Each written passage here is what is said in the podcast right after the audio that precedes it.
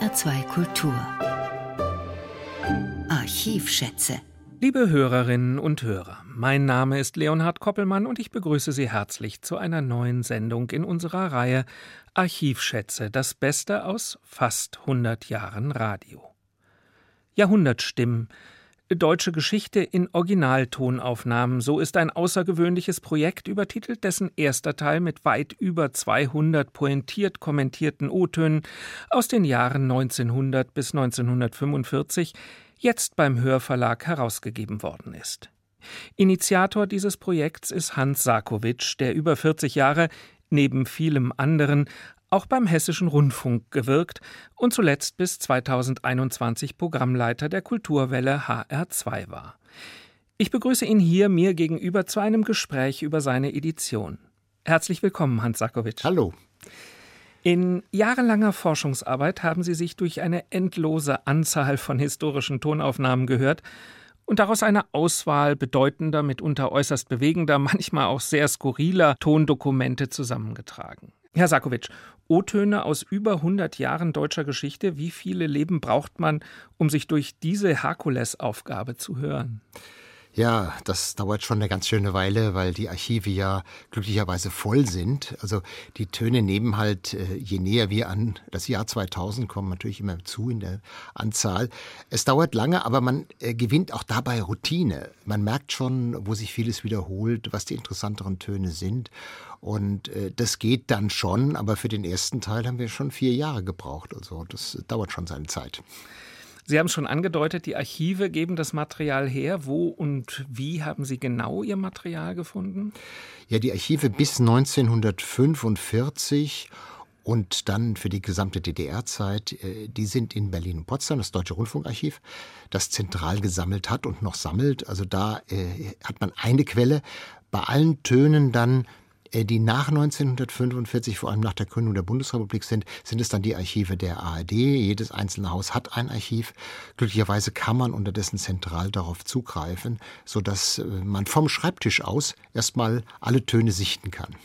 Aber das stelle ich mir gar nicht so einfach vor, denn die Deskriptoren von schon von einfachen Sendungen sind so vielfältig, dass man bestimmt noch viel tiefer graben muss, um die entsprechenden O-Töne dann zu finden. Ja, das hängt auch ein bisschen mit der Geschichte zusammen dass fast jeder Sender die wichtigen O-Töne natürlich archiviert hat. Das heißt, die finden sich 20 oder 25 Mal in verschiedenen Längen mit verschiedenen Titeln. Also äh, da gewinnt man aber ein bisschen Routine dabei und merkt das dann nach einer ganzen Weile. Das ist halt einfach so, wenn Archive über 70 Jahre und länger gewachsen sind, äh, dann kommen auch solche Wiederholungen dann schon zustande. Was ist der besondere Reiz einer Geschichtserzählung aus Originaltonaufnahmen? Ja, der Reiz liegt in dem Vortrag selbst. Also wenn Sie äh, eine Stimme hören, dann merken Sie natürlich auch, was da an Emotion drin steckt, welche Intentionen der Sprecher oder die Sprecherin damit verfolgt, was wollen die uns überhaupt sagen. Und das ist ganz reizvoll in den Anfangsjahren, wo Töne oft nachgesprochen werden. Also bis eine Tonaufzeichnung überhaupt in Frage kommt mit dem Rundfunk, dauert es bis 1928. Davor gibt es Schallplatten, aber es gibt halt auch Nachaufnahmen von berühmten Tönen. Und ja, dann ist es schon so, dass man merkt, bei dieser Nachaufnahme, da brüllt der Sprecher ja nicht durch einen Saal, wo 500 oder 1000 Leute sitzen, sondern er sitzt vor einem Mikrofon. Und dann kann er alles das, was er eigentlich als Emotion, als Inhalt transportieren würde, nochmal ganz fein sich überlegen und transportieren. Er muss halt nicht laut sein, sondern er kann die feinen Nuancen machen. Und äh, das verrät sehr viel über die Person, die da spricht. Es verrät aber auch viel über die politischen Intentionen oder künstlerischen, die dahinter stecken. Und ähm, die O-Töne, wir nennen es O-Töne in der Verkürzung, Originaltonaufnahmen, ähm, die sind allesamt auch als schriftliches Dokument vorhanden oder gibt es da auch Neuentdeckungen, also Literatur quasi, die über diese Oral History für uns neu erschlossen wird? Also Sie berühren da einen Punkt, äh, der mich immer wieder neu bewegt. Auch zusammen mit Ulrich Herbert, der Mitherausgeber ist Historiker aus Freiburg, der dann auch sagte, als wir die O-Töne zusammen hatten, hm, ich kenne eigentlich die Geschichte des 20. Jahrhunderts sehr gut. Aber da gibt es viele Töne dabei, die habe ich nie gehört. Und die kann man nicht nachlesen. Also normalerweise ist es so, auch bei Reden von Goebbels oder von Hitler, äh, die werden in der gedruckten Fassung natürlich nochmal bearbeitet. Wenn ich die in der Originalfassung höre, sind die manchmal anders. Aber es gibt eine ganze Reihe von Reden, gerade aus der NS-Zeit, die sind nur intern mitgeschnitten worden. Das heißt, die waren nicht für die Öffentlichkeit, für den Rundfunk gedacht, sondern die waren dafür gedacht, so eine Art akustisches Protokoll zu machen. Und das sind Töne, die man normalerweise nie bekommt, weil die Wochenschau die man hatte, die gibt ja nur den originalen Blick wieder. Und so haben wir interne O-Töne, die also, was weiß ich, Julius Streicher in Nürnberg spricht über sein Hetzblatt der Stürmer oder Rudolf Hess spricht nach den Olympischen Spielen vor einer Gruppe Parteileuten, welcher toller äh, propagandistischer Erfolg das Ganze war. Also sowas würde nie mhm. rauskommen. Und das können wir hören und bekommen damit schon einen Blick auf die äh, Geschichte der NS-Zeit, der ein bisschen anders ist als das, was wir bisher hatten. Denn diese Töne sind alle nicht gedruckt. Sie machen uns sehr neugierig. Hören wir jetzt einmal in den Anfang dieser Höredition. Hört! Hört! Hört! Wie die Stimme aus diesem wesenlosen Apparat zu euch erschallt, so erschallen euch tausendfache Stimmen aus der Natur. Ihr hört sie und wollt doch nicht wissen, woher sie stammen. Es ist ja alles Natur. Der Bergwerksbesitzer Adolf von Rechenberg hält in der Silvesternacht von 1899 auf 1900 in seiner Villa im heutigen Neupetershain eine kleine Rede. Aber zur Überraschung der zahlreichen Gäste erklang seine Stimme hinter einem Vorhang, obwohl er doch in ihrer Mitte stand. Rechenberg hatte seiner Frau zu Weihnachten einen Edison-Phonographen geschenkt, mit dem Stimmen, Geräusche und Musik auf kleine Wachswalzen aufgenommen und abgespielt werden konnten. Ende 1887 war das Gerät von dem amerikanischen Erfinder Thomas Alva Edison auf den Markt gebracht worden. Als erfolgreicher Unternehmer in der Niederlausitz konnte sich Rechenberg einen der noch seltenen und teuren Apparate leisten.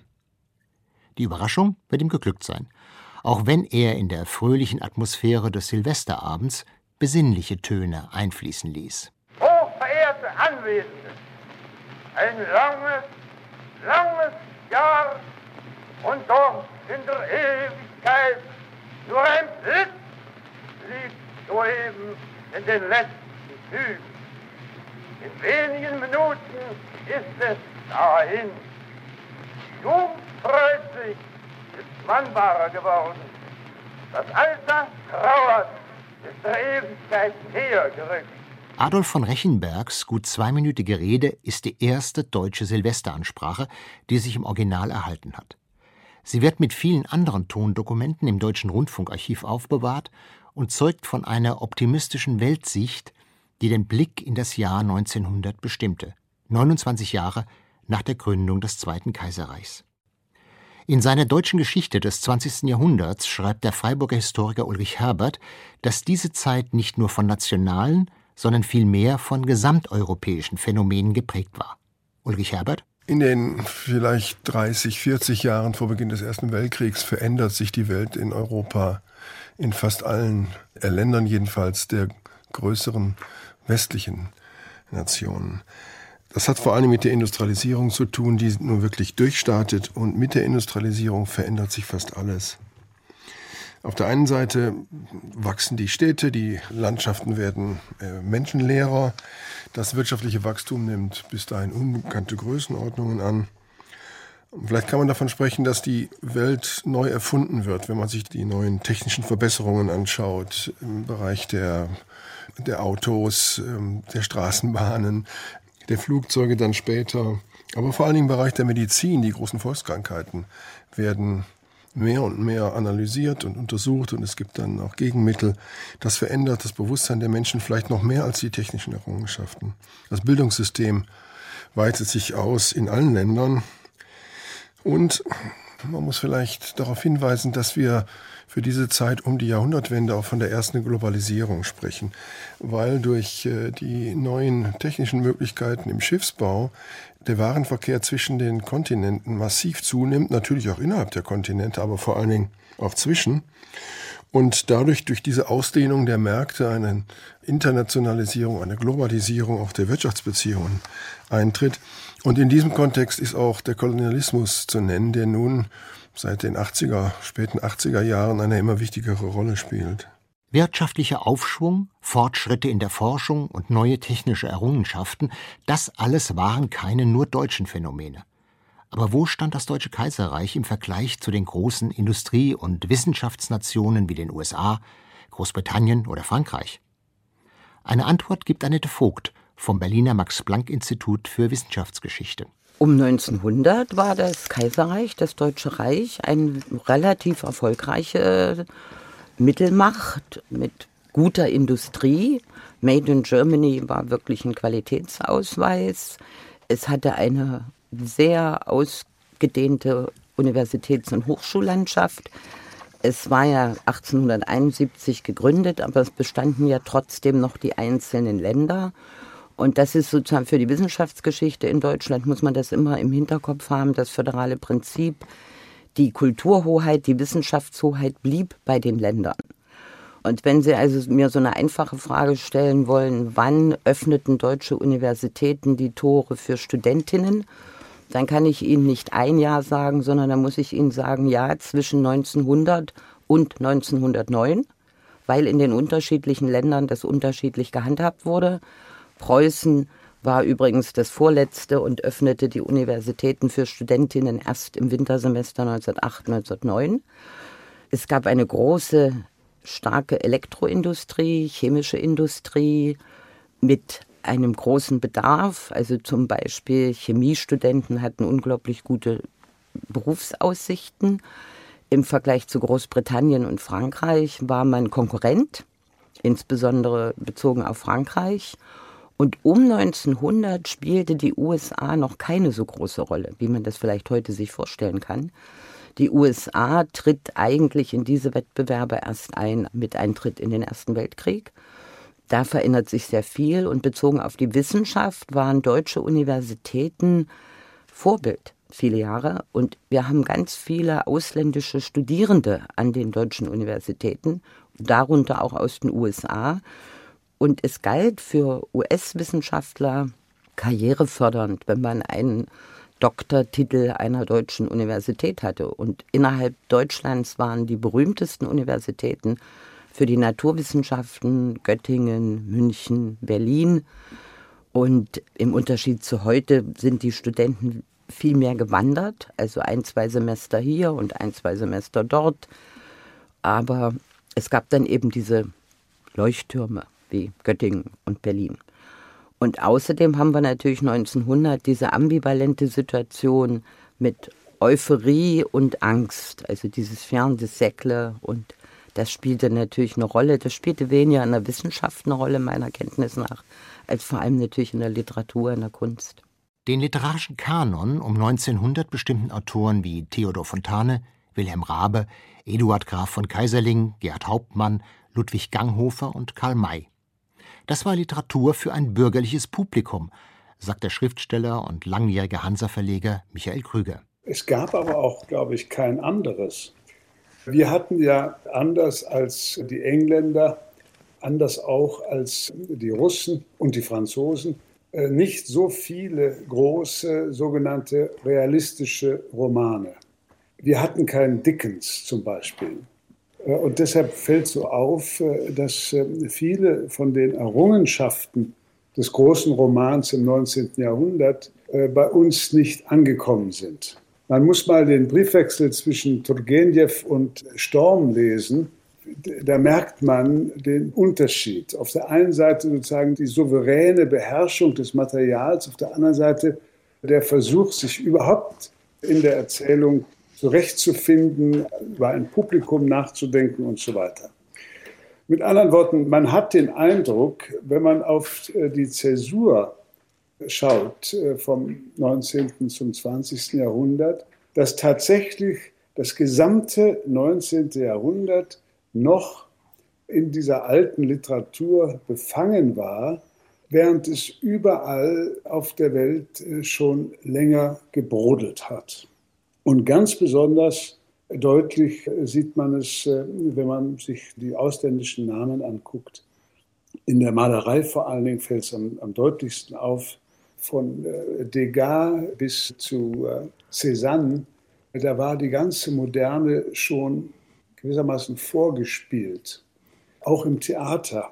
Es gab schon äh, Ibsen und es gab äh, schon den frühen Strindberg und äh, während wir doch in der Hauptsache immer noch bei Gerhard Hauptmann waren, dessen letzte Stücke übrigens von Fontane noch rezensiert wurden. Äh, und man sieht aber, wie die Moderne sich durchdrückte, äh, dass dann eben sehr früh im 20. Jahrhundert die Buddenbrooks erschienen und dann natürlich Hofmannsthal äh, kam und viele andere und man sozusagen die Moderne nicht mehr aufhalten konnte. Ich glaube also, dass bei der Jahrhundertwende vom 19. zum 20. die Zäsur viel stärker war als vom 20. zum Beispiel ins 21. Jahrhundert. Ein akustisches Symbol des technischen Fortschritts war der Phonograph, der schon Gäste im Hause Rechenberg in Staunen versetzt hatte. Mit ihm war es erstmals möglich, die menschliche Stimme zu konservieren, den flüchtigen Augenblick des Sprechens festzuhalten, solange wie die kleine Walze aufbewahrt wurde. Gerade hörten wir den Autoren Hans Sarkowitsch in seiner Hörbuchedition Jahrhundertstimmen 1900 bis 1945 Deutsche Geschichte in über 200 Originalaufnahmen. Und ich habe das Vergnügen, jetzt hier mit ihm über dieses Jahrhundertprojekt zu sprechen. In dem kurzen Ausschnitt gerade kamen ja auch noch andere Kommentatoren zu Wort. Wer hat an dieser Edition noch in welcher Funktion mitgewirkt, Hans Sarkowitsch? Ja, es war eine Kollektivarbeit, wie man so schön sagt. Also dazu gehören der schon erwähnte Historiker Ulrich Herbert aus Freiburg, der Verleger, Ex-Verleger und Autor Michael Krüger, äh, die Christiane Colorio vom Hörverlag und auch als Kommentatorin für das Thema Wissenschaft, Frauenfragen, die Annette Vogt aus Berlin, auch eine Wissenschaftshistorikerin. Wir allesamt haben uns überlegt, welche wichtigen Ereignisse müssen eigentlich drin sein. Und ich habe mich dann auf die Suche gemacht nach den Tönen dazu und natürlich auch viele Töne zu finden, äh, auf die wir gar nicht gekommen waren. Äh, das wurde alles zusammengestellt. Äh, die Herausgeber haben sich das gemeinsam angeschaut. Jeder hat da so eine Art Votum abgegeben. Unbedingt drin sein, auf keinen Fall drin sein. Und äh, am Ende hatten wir dann eine sehr gute Auswahl, die sich dann immer wieder ergänzt hat, noch mit Ideen, die dazugekommen sind. Und die mit Herausgeber und die Frau Vogt, die haben natürlich auch kommentiert. Das heißt also, die Kommentare sind dann auch in den einzelnen äh, Beiträgen drin, sodass man also auch ein bisschen was an Hintergrund erfährt. Meine Aufgabe war es dann, das alles zusammenzupacken und jeden einzelnen O-Ton nochmal genauer zu beleuchten. Also jetzt nicht den großen Zusammenhang herzustellen, sondern die kleinen Zusammenhänge. In welchem Zusammenhang ist dieser Satz gefallen, ist diese Rede gesprochen worden? Also so, dass ich durch diese ganzen Sendungen und dann die CDs führe. Bei Originaltonaufnahmen erwartet man ja zuerst das spontane Zufällige. Ein Mikrofon, das hingehalten wird und einen wichtigen Moment, eine interessante Aussage in einem vorher nicht abgesprochenen Rahmen aufnimmt. Die Anfänge der verkürzt O-Ton genannten Tondokumente sind aber ganz anders gewesen, haben Sie eben schon erzählt. Das ist richtig, ja. Also am Anfang äh, war die Edison-Walze und äh, das ist natürlich ganz lustig, weil äh, da musste man in einen Trichter hineinsprechen, aber man konnte selbst aufnehmen, also nicht nur ab, sondern auch aufnehmen. Und das führte natürlich in manchen Familien zur Überraschung, weil äh, das war eine neue Erfindung, die seit 1888 auf dem Markt war und auch äh, in den USA schon interessante Aufnahmen hatte.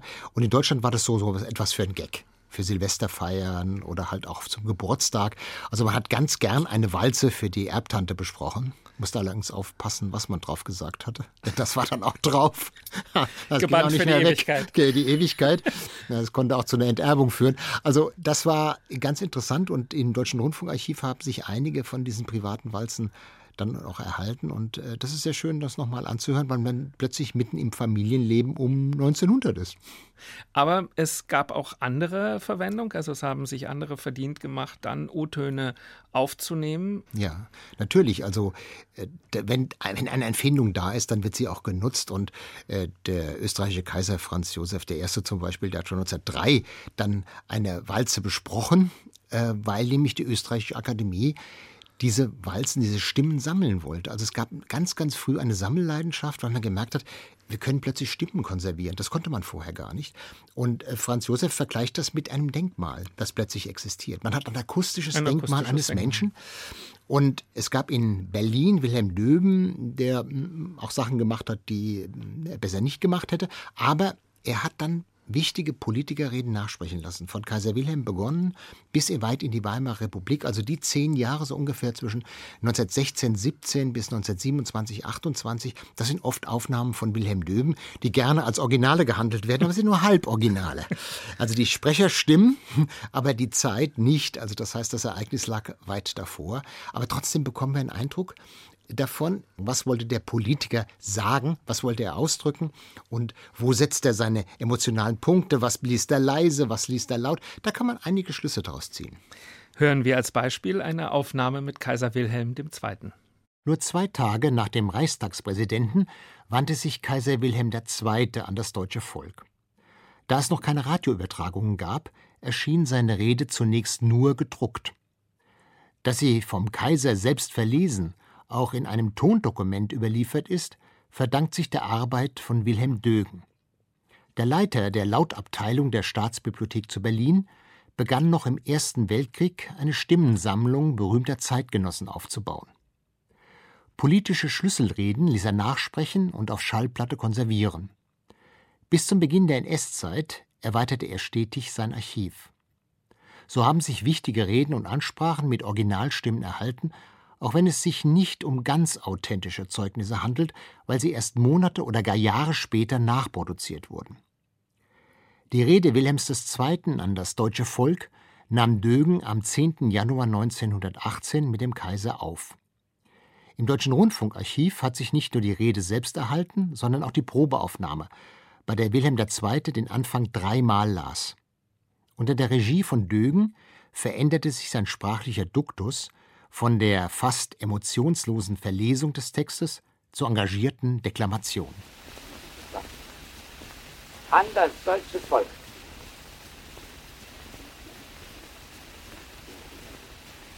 So. Seit der Reichsgründung ist es durch 43 Jahre mein und meiner Vorfahren heißes Vermögen gewesen, der Welt den Frieden zu erhalten und im Frieden unsere kraftvolle Entwicklung fördern. Aber die Gegner leiden uns den Erfolg unserer Arbeit. An das deutsche Volk.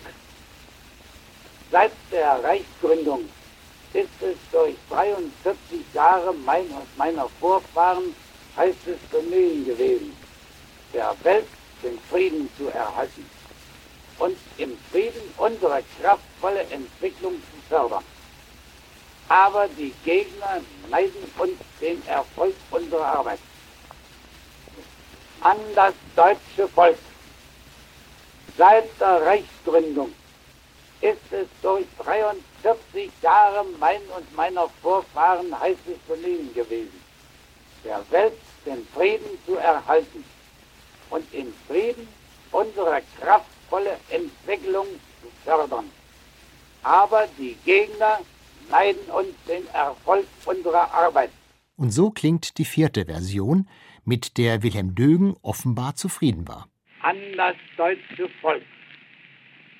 Seit der Reichsgründung ist es durch 43 Jahre mein und meiner Vorfahren heißes Bemühen gewesen, der Welt den Frieden zu erhalten und im Frieden unsere kraftvolle Entwicklung zu fördern. Aber die Gegner neiden uns den Erfolg unserer Arbeit. Alle offenkundige und heimliche Feindschaft von Ost und West, von jenseits der See, haben wir bisher ertragen im Bewusstsein unserer Verantwortung und Kraft. Nun aber will man uns demütigen. Man verlangt, dass wir mit verschränkten Armen zusehen, wie unsere Feinde sich zu tückischem Überfall rüsten. Man will nicht dulden, dass wir in entschlossener Treue zu unserem Bundesgenossen stehen, der um sein Ansehen als Großmacht kämpft und mit dessen Erniedrigung auch unsere Macht und Ehre verloren ist. Es muss denn das Schwert nun entscheiden, mitten im Frieden überfällt uns der Feind. Darum auf zu den Waffen. Jedes Schwanken, jedes Zögern wäre Verrat am Vaterlande. Um Sein oder Nichtsein unseres Reiches handelt es sich, dass unsere Väter sich neu gründeten. Um Sein oder Nichtsein deutscher Macht und deutschen Wesens. Wir werden uns wehren bis zum letzten Hauch von Mann und Ross. Und wir werden diesen Kampf bestehen, auch gegen eine Welt von Feinden. Noch nie war Deutschland überwunden, wenn es einig war. Vorwärts mit Gott, der mit uns sein wird, wie er mit den Vätern war. Die Geschichte der Originaltonaufnahmen ist eng mit der Entstehung des Rundfunks verbunden. Aber die Rahmenbedingungen für politische Aussagen in dem neuen Medium waren zuerst sehr eng gesteckt, Herr Sarkovic. Das stimmt. Also der Weimarer Rundfunk war ein Unterhaltungs- und Bildungsrundfunk. Politik war ausgeklammert. Man hatte von Anfang an Angst, dass eine politische Gruppierung den Rundfunk kapern könnte und dann die Revolution ausrufen. Also diese Angst war nicht ganz unbegründet, aber äh, sie führte schließlich dazu, dass man halt die Politik eigentlich ganz rausnahm. Die Politik spielte nur in der Kultur eine Rolle. War ja oft so. Man konnte Diskussion zwischen zwei Schriftstellern, die konnte politisch sein, ein Feature konnte politisch sein, ein Hörspiel konnte politisch sein. Aber es gab Überwachungsausschüsse, die schon mal genau drauf guckten, nämlich mit einer Vorzensur, was es ja heute glücklicherweise bei uns nicht mehr gibt. Ja, damals gab es das in der Weimarer Republik, sodass da vieles auch nicht gesendet werden konnte. Politische Parteien bekommen eigentlich erst die Möglichkeit, nach 1932 in den Rundfunk zu gehen. Davor durfte die Reichsregierung aber immer und die Reichsregierung hat großen Wert darauf gelegt, egal welcher politischen Couleur sie war, den Rundfunk so langsam in die eigenen Hände zu bekommen. Und 1932 war er dann verstaatlicht. Und das bedeutete auch, dass die Nationalsozialisten leichtes Spiel hatten. Sie konnten einen verstaatlichten Rundfunk übernehmen. Jetzt war aber in dieser Anfangszeit des Rundfunks das meiste live. Aber es gibt dennoch Zeugnisse, die sind auch wieder nur im Umfeld des Rundfunks entstanden oder wie kommt man an dieses Material? Also die ersten Radioaufnahmen, die wir haben, stammen aus dem Jahr 1928. Der Rundfunk wurde 23 erfunden. Also fünf Jahre hat es gedauert, bis man Aufzeichnungen gemacht hat aus Rundfunksendungen. Aber es gab einen, heute würde man sagen, Hörbuchmarkt.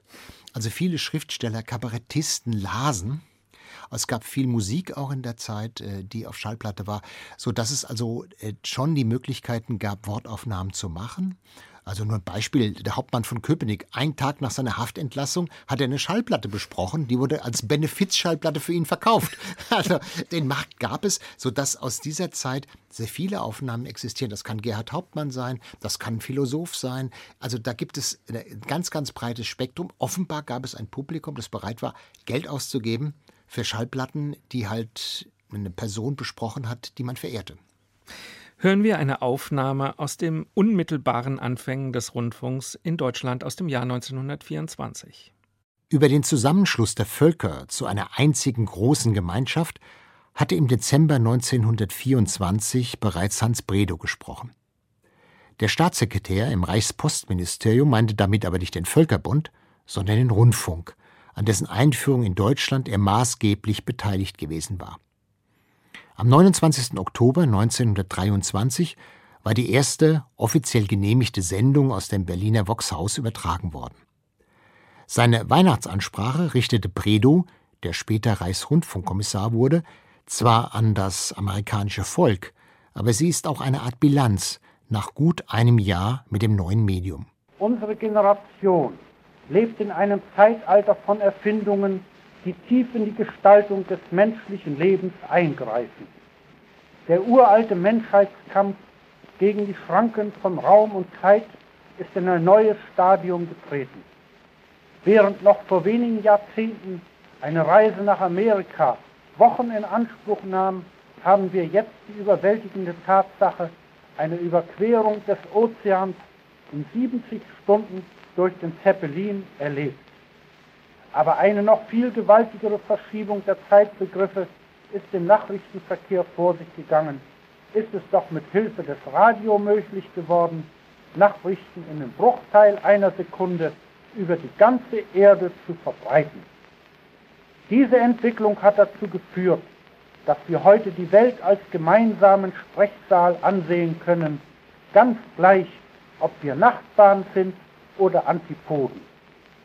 Und die ethischen Aufgaben des Radio krönt als Leitsatz das hohe Ziel, schafft dem Menschengeist neue Wege. Radio ist in Deutschland gerade in einer Zeit der tiefsten seelischen und wirtschaftlichen Not wie ein befreiendes Wunder begrüßt worden und wird hier als ein Kulturfaktor betrachtet, dessen Auswirkungen auf das kulturelle, politische und wirtschaftliche Leben nicht hoch genug angeschlagen werden kann. Zum ersten Mal seit der Erfindung der Buchdruckerkunst durch den deutschen Gutenberg ist eine neue Möglichkeit geschaffen, geistige Güter gleichzeitig ungezählten zu übermitteln. Und es ist verständlich, dass der nach geistiger Nahrung hungernde Teil der Menschheit sich in Massen zum Radio drängt. Radio will in Deutschland keine Sensation sein, nicht den schlechten Instinkten schmeicheln, sondern das Gute und Edle im Menschen wecken und seine Sehnsucht zu innerer Vervollkommnung stillen. Als besonders wichtig wird es für die Volksbildung betrachtet. Alle diejenigen, die bisher aus sozialen Gründen oder weil sie weit ab von Kulturstätten lebten, den geistigen Dingen des Lebens ferner standen, wird durch Vorträge auf allen Gebieten von Kunst, Technik und Wissenschaft vorwärts geholfen. Jedes Land wird durch Radio zu einem großen Hörsaal, in dem jeder, arm und reich, jung und alt, das hören kann, was ihm Freude macht oder Vorteil bringt. Und dann die Kranken, die Krüppel und Blinden, die vom Leben so hart angefasst sind, ihnen erschließt sich wieder neues Leben. Sie stehen wieder mitten in der Welt der Geschehnisse, denen sie so lange entrückt waren. Licht und Wärme kommen wieder zu ihnen. Ein liebes Familienmitglied ist Radio Millionen von Menschen geworden, denn es verbreitet Freude und Anregung um sich. Es wird zum Mittelpunkt neuer Interessen. Aber weit über die Grenzen der Länder hinaus wird Radio einst Bedeutung haben. Es wird die Völker zu einer großen Gemeinde zusammenschließen und ihnen durch tägliches gemeinsames Erleben die Erkenntnis vermitteln, dass sie alle Glieder einer einzigen großen geistigen Gemeinschaft sind. So kann Radio einst zum gegenseitigen Verstehen der Nationen beitragen und vielleicht dem Frieden dienen, den die Menschheit sucht. In diesem Sinne senden die deutschen Radiohörer allen Amerikanern herzlichste Weihnachtsgrüße. Ich spreche hier mit dem Autoren Hans Sarkowitsch über sein Projekt Jahrhundertstimmen Deutsche Geschichte in Originaltonaufnahmen. Herr Sarkowitsch, Sie haben sich schon auch in anderen Schriften und Produktionen intensiv mit der Weimarer Republik auseinandergesetzt. Zuletzt in Die ungeliebte Demokratie, die Weimarer Republik zwischen rechts und links, ebenfalls im Hörverlag als Hörbuch erschienen und im Handel erhältlich. Da politische Werbung im Rundfunk verboten war, sind eine der Hauptquellen aus dieser Zeit Plattenaufnahmen, die zu Wahlwerbezwecken aufgezeichnet wurden. Ja, das stimmt. Also die Parteien sind seit 1928 daran gegangen, äh, ihre Wahlversprechungen oder ihre Aufforderung, sie zu wählen, auf Schallplatte zu sprechen. Das wurde dann bei Wahlveranstaltungen verkauft. Die meisten sind so zwischen drei und fünf Minuten lang. Und das sind direkte Aufforderungen an die Wähler und Wählerinnen. Also da gibt es jetzt auch mal Politikerinnen, die plötzlich sprechen, was es ja in der Weimarer Republik fast nicht gibt. Aber die Frauen waren halt eine interessante Wählergruppe, also wurden auch Schallplatten für die Frauen gemacht.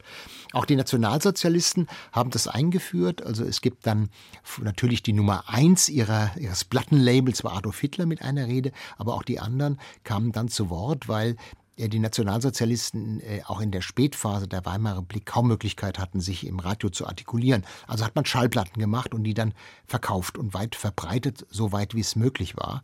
Also da existiert einiges und das ist ganz interessant, weil man wirklich dann, wenn man zum Beispiel 1928 nimmt, die Reichstagswahl von 1928, da hat man das gesamte politische Spektrum plötzlich zusammen. Und wenn man die nacheinander hört, dann merkt man, wo diese einzelnen Parteien stehen und wundert sich. Die einen wollen eine Republik nach sowjetischer Art, die anderen wollen die Monarchie wieder. Aber nur in der Mitte gibt es ein paar, die eigentlich die Weimarer Demokratie wollen und die verteidigen. Also das ist sehr, sehr spannend, gerade wenn man es in einer etwas breiteren Form mal anhört. Die Machtübernahme durch die Nationalsozialisten am 30. Januar 1933 markiert das Ende der parlamentarischen Demokratie, ebenso wie den Beginn der propagandistischen Vereinnahmung des Rundfunks. Das macht eine Originaltonaufnahme von eben jenem Tag der Machtübernahme sehr deutlich. Schon wenige Stunden nach der Ernennung Hitlers demonstrierten die Nationalsozialisten ihren Machtanspruch als Massenpartei. Josef Goebbels ließ mit einer improvisiert scheinenden, in ihrer Wirkung aber genau berechneten Live-Reportage vom Fackelzug der NS-Formationen in Berlin berichten. Alle Sender wurden zur Ausstrahlung verpflichtet. Nur der Bayerische Rundfunk blendete sich nach kurzer Zeit aus. Wir sind nun herübergegangen aus dem Zimmer, in dem wir den Herrn Reichspräsidenten sehen konnten, in das Zimmer, in dem sich der neue Reichskanzler Adolf Hitler befindet. Wir stehen am offenen Fenster. Sie können jetzt besonders gut hören, wie die Menge jubelt. Wir lassen Ihnen noch einen Augenblick die Musik von draußen ins Fenster hereinschallen.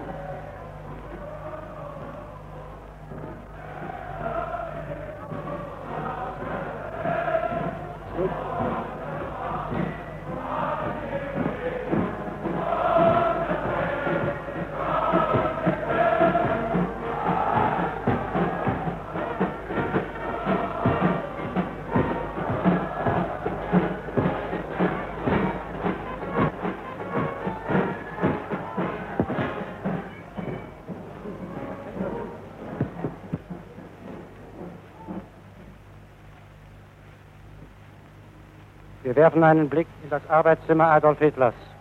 In hellem Licht steht er am Fenster und blickt hinaus auf die vorbeimarschierende SA, auf die ungeheuren Menschenmassen, die ihm zujubeln. Bei ihm steht der Reichstagspräsident und Minister Göring. Bei ihm steht Minister Frick. Ein dauernder Jubel dringt herauf. Adolf Hitler steht mit todernstem Gesicht am Fenster er ist eben aus seiner Arbeit herausgerissen. Keine Spur von irgendwelcher Siegesstimmung oder dergleichen. Eine ernste Arbeitsstimmung, die auf seinem Gesicht liegt. Er ist nur unterbrochen worden und doch leuchtet es in seinen Augen über dieses erwachende Deutschland, über diese Massen von Menschen aus allen Ständen, aus allen Schichten der Bevölkerung, die hier vorbeimarschieren. Arbeiter, der Stern und der Faust, alle Klassenunterschiede sind verwischt. Es ist ein Bild, wie es vielleicht einmal gewesen sein mag, 1813, als es hieß, der König rief und alle, alle kamen. Und Ach, so finden sich alle wieder zusammen. Herr von Lichtberg, Sie denken wohl an das Bild. Sie denken an das damals in Breslau, als der Professor Steffens die akademische Jugend aufrief. Da haben Sie recht, so habe ich mir das immer vorgestellt. So muss es einmal gewesen sein. Und so erleben wir es jetzt hier auch. Das ganz Große, dass wir einen geschichtlichen Moment, über dessen Bedeutung wir uns heute vielleicht noch gar nicht klar sind, in diesem Augenblick durch den Rundfunk miterleben. Herr Blei, Sie haben mich vorhin gefragt, wie viele Stahlhelmleute es sind. Ich habe mich inzwischen erkundigt, es werden 5000 Stahlhelme vorbeiziehen und wenn ich nicht irre, dann sehen wir sie auch schon hinten aufleuchten. Die Uniformen hinter den Fackeln. Ich kann es allerdings jetzt hier nicht sehen, Genau, aber Sie werden, ja, Sie sind Stahlhelmer. Sie kommen von einer anderen Seite. Sie kommen von einer anderen Seite wie die SA. Die Anmarschwege sind getrennt. Sie stehen bereit. Die an der Vorbeimarsch selbst, Herr von Lichtberg, wird ja noch mehrere ja, Stunden ja, dauern. Das, das, können wir ja nicht abwarten. Sie hören jetzt immer, jubelt es aus den äh, zu den Fenstern herauf. Im Leben immer weiter die Fackeln, der ganze Platz, der ganze Kaiserplatz ist in, ein, in Tageshelle getaucht. Ein wunderbares Bild. Ein Bild, was man so bald jedenfalls nicht wieder erleben wird. diese gereckten Arme, das Heil rufen. Übrigens ist im Nebenzimmer auch der Stahlhelmführer im Schaufelfenster raus, aber hinter verschlossenen Fenstern sieht sich seine Leute an. Immer noch stehen sie am Fenster. Die Stahlhelmer erheben auch die Hand zum Gruß, genau wie die SA. Es ist eine Einheit, auch die sich hier ausdrückt in einer Gäste, in dieser einen Gäste der aufgereckten, offenen, ehrlichen Hand des schaffenden Menschen. Das wollen wir hoffen, dass es so ist und so sein wird. Mit der Reportage vom Fackelzug, die immer wieder ins laufende Programm eingeblendet wurde, hatte Goebbels sein propagandistisches Meisterstück geliefert. Die mit militärischem Zeremoniell ablaufende Feier mit Chingdarasabum und verstohlenen Blicken in die Arbeitszimmer der neuen Machthaber sollte nach Jahren der wirtschaftlichen und politischen Krisen eine Aufbruchstimmung suggerieren, die niemand mehr erwartet hatte. Denn zunächst schien die Regierung Hitler nur eine von den schnell wechselnden Kabinetten der Weimarer Republik zu sein. Aber mit dieser Live-Übertragung machte Goebbels als Reichspropagandaleiter der NSDAP deutlich, dass mit den Nationalsozialisten länger als nur ein paar Monate zu rechnen war.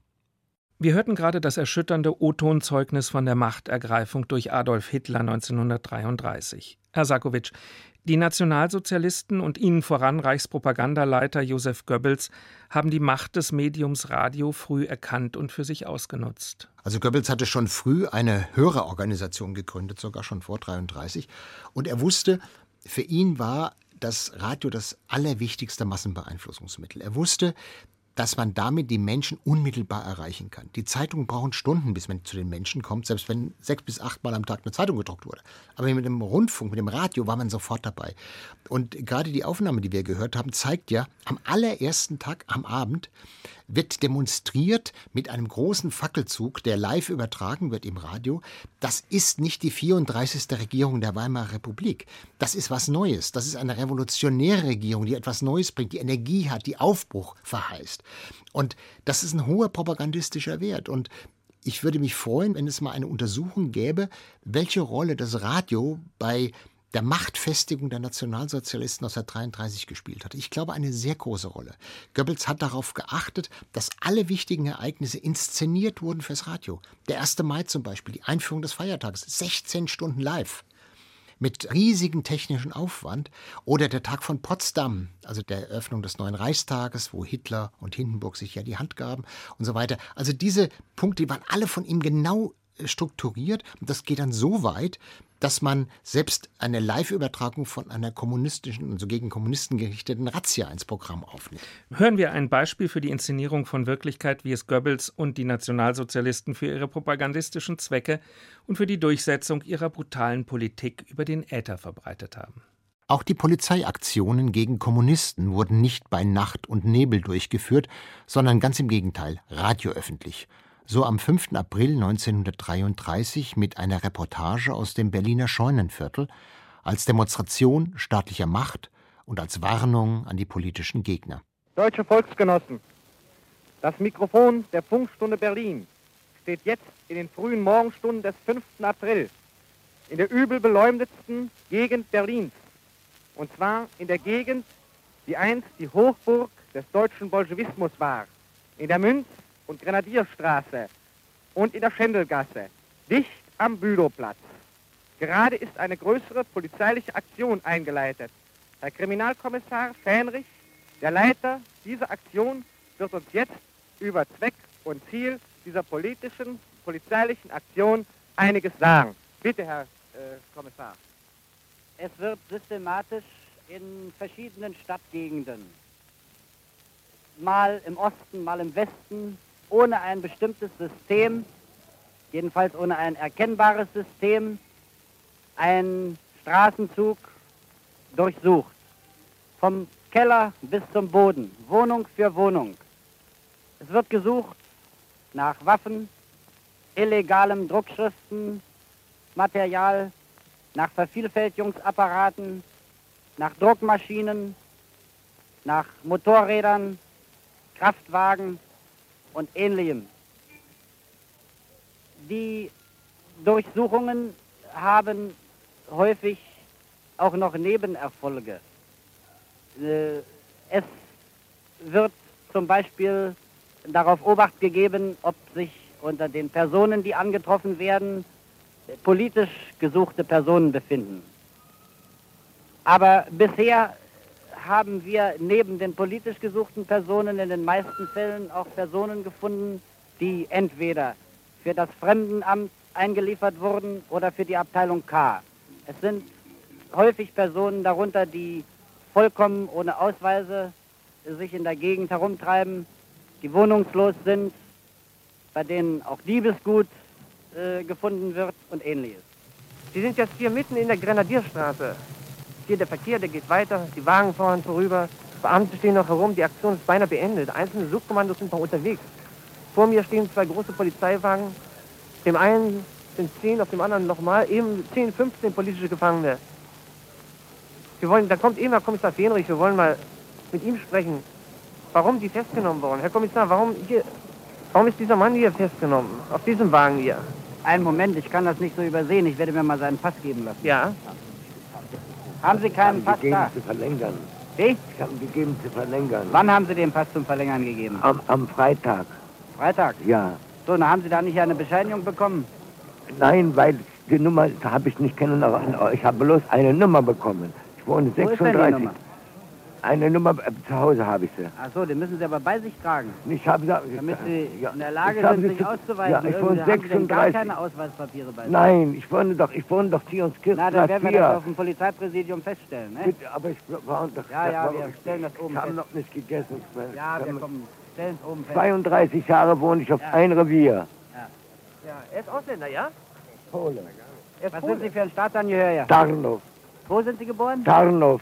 In Tarnow. In Tarnow. Ah, Sie sind polnischer Staatsangehöriger, Polnischer ja? Staatsangehöriger. Ah. jawohl. Sagen Sie mal, wie lange sind Sie in Deutschland jetzt? Seit äh, 27. März 97. Was machen Sie denn eigentlich in Deutschland? Ich habe ein Möbelgeschäft. Möbelgeschäft. Kirchplatz 4. Ah, aber keine eine Aufenthaltsgenehmigung? Ich äh, noch 36 Jahre. Ich habe mir das Polizeirevier gesagt, ich habe es nicht nötig. Klar. Weil ich 36 Jahre hier wohne. Mit mir im Gespräch ist Hans Sarkowitsch, der Initiator und Autor von Jahrhundertstimmen Deutsche Geschichte in Originaltonaufnahmen. Herr Sarkowitsch, was ist das medial Besondere in diesem Abschnitt der Rundfunkgeschichte? Die Zeit 1933 bis 1945 ist die totale Instrumentalisierung des Radios für die Politik. Äh, Das geschieht in Deutschland durch die Nationalsozialisten, es geschieht aber auch im Ausland durch die Alliierten. Die Alliierten erkennen während des Zweiten Weltkriegs, dass es wichtig ist, eine Art Gegenpropaganda zu machen. Und es entstehen riesige Apparate, die sich über den Äther, kann man sagen, bekämpften. Und die deutschen Emigrantinnen und Emigranten spielen dabei eine ganz, ganz entscheidende Rolle. Also Thomas Mann zum Beispiel, aber auch andere, das Franz Werfel, Albert Einstein, die sind alle im Programm präsent, bis hin zu der Enkelin von Richard Wagner, Friedlind Wagner, die also ihren Opa in Schutz nimmt gegen die Vereinnahmung durch die Nationalsozialisten. Als Beispiel für einen solchen Gegenappell zu der herrschenden und beherrschenden Propaganda der Nationalsozialisten im Radio hören wir den zu diesem Zeitpunkt schon lange aus Deutschland emigrierten Thomas Mann. Neben Einstein und Werfel hatte sich auch Thomas Mann Ende 1940 über den Bostoner Sender an die Menschen in Deutschland gewandt. Ob die privaten Kurzwellenprogramme aus den USA tatsächlich in Deutschland gehört wurden, ist nicht bekannt. Ein Risiko war der Empfang jedenfalls, weil darauf in Deutschland empfindliche Strafen standen. Seit Oktober 1940 hatte Thomas Mann eine weitaus wirkungsvollere Möglichkeit, seine Gedanken und Mahnungen den deutschen Hörerinnen und Hörern mitzuteilen. Bis zum Kriegsende verfasste der Literaturnobelpreisträger 58 Kommentare für den deutschen Dienst der BBC, die mehr Appelle als Analysen waren. Im Vorwort zur ersten Ausgabe der unter dem Titel Deutsche Hörer gesammelten Reden schilderte Thomas Mann 1942 die recht umständliche Prozedur, die nötig war, um seine Worte aus den USA nach Deutschland gelangen zu lassen. Zunächst hatte er seine Texte nach London gekabelt, wo sie von Karl Brinitzer, einem deutschen Emigranten, verlesen wurden. Damit war er aber nicht zufrieden. Er wollte sie selbst aufnehmen. So sprach er sie in einem Studio in Los Angeles auf eine Platte, die auf dem Luftweg nach New York kam. Sein Vortrag wurde dann durch das Telefon auf eine andere Platte in London übertragen, die im Studio ablief. Thomas Manns Stimme war so zum ersten Mal im März 1941 zu hören. Leider haben sich nur wenige seiner Kommentare in Originalaufnahmen erhalten. Der Literaturnobelpreisträger sprach seine Hörer direkt an. Er konnte davon ausgehen, dass ihm zumeist Hitlergegner zuhörten. Auf dem Höhepunkt der militärischen Macht des NS-Regimes, als ein großer Teil Europas von deutschen Truppen besetzt war, setzte man alle Hoffnung auf die Briten und die Amerikaner. Hier ist der Londoner Rundfunk. Wir bringen Ihnen jetzt aus Amerika eine Sonderbotschaft an das deutsche Volk von Thomas Mann, dem größten deutschen Schriftsteller des Jahrhunderts. Deutsche Hörer, was ich euch aus der Ferne zu sagen hatte, das haben euch andere Münder bevor überliefert. Diesmal hört ihr meine eigene Stimme. Es ist die Stimme eines Freundes, eine deutsche Stimme, die Stimme eines Deutschlands, das der Welt ein anderes Gesicht zeigte und wieder zeigen wird als die scheußliche Medusenmaske, die der Hitlerismus ihm aufgeprägt hat. Es ist eine warnende Stimme. Euch zu warnen ist der einzige Dienst, den ein Deutscher wie ich euch heute erweisen kann.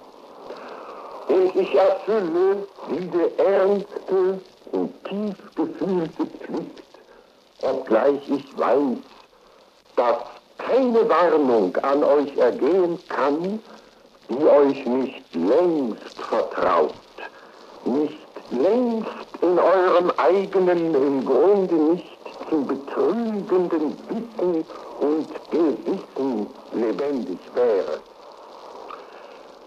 Euch warnen heißt, euch in euren eigenen schlimmen Ahnungen bestärken. Es heißt, euch versichern, dass diese unheilvollen Ahnungen wahr dass sie nur zu gerechtfertigt sind. Herr Sarkowitsch, der Abschnitt von 1900 bis 1945 ist der erste Teil Ihrer Edition Jahrhundertstimmen. Aktuell arbeiten Sie am zweiten Teil. Was erwartet den Hörer in der Fortsetzung? Also die Zeit von 1945 bis 2000 ist natürlich eine sehr spannende Zeit. Vor allem die ersten Jahre mit der Herausbildung der Bundesrepublik der DDR mit den vielen Problemen, die sich da auftun, dann der Mauerbau bis hin 1989, aber auch bis zuletzt mit den Balkankriegen. Also da ist unglaublich viel passiert und wir versuchen nun natürlich die politische Geschichte zu präsentieren, aber auch die Geistesgeschichte. Wer erinnert sich heute noch daran, dass die Bundeswehr Anfang der 50er Jahre dann automatisch aufgerüstet werden sollte, dass es eine große Volksbewegung dagegen gab. Gerade die Nobelpreisträger wie Otto Hahn, der die Kernspaltung gefunden hatte, wehrt sich massiv dagegen. Der Kampf überhaupt um die Bundeswehr, brauchen wir wieder eine Armee. Also es gibt viele von diesen Kämpfen, aber es gibt viele, ja kleine Geschichten dazwischen. Die Eröffnung des Frankfurter Kreuzes, dass man als Autofahrer, wenn man nach links abbiegen will, rechts runterfahren muss. Das haben die Menschen überhaupt nicht verstanden. Es gab damals eine Sendung dazu, wo den Autofahrern erklärt wurde, dass sie jetzt bitte nicht über den Mittelstreifen darüber fahren sollten, auf die andere Seite. Also solche Kuriose hat man auch dabei und wir versuchen halt die Zeit komplett einzufangen mit Originaltönen und die Zahl dieser Töne ist so ungeheuerlich groß, dass es gar nicht einfach ist, sage ich ganz ehrlich. Dass wir also vielleicht doch noch einen dritten und vierten Teil der Jahrhundertstimmen. Das glaube ich nicht. Ich glaube nicht, dass ich so lange leben werde. Vielen Dank, Hans Sakowitsch, für das Gespräch. Das war Archivschätze, das Beste aus fast 100 Jahren Radio. Heute im Gespräch mit dem Journalisten und Autoren Hans Sarkowitsch über seine Hörbuchedition Jahrhundertstimmen Deutsche Geschichte in Originalaufnahmen Teil 1 von 1900 bis 1945. Ab dem 26. Februar können Sie dann diese Jahrhundertstimmen in weiteren acht Teilen bis zum 16. Juli hier in den Archivschätzen hören. Die aktuelle Sendung finden Sie wie immer in unserem Podcast-Angebot auf hr2.de und in der ARD Audiothek.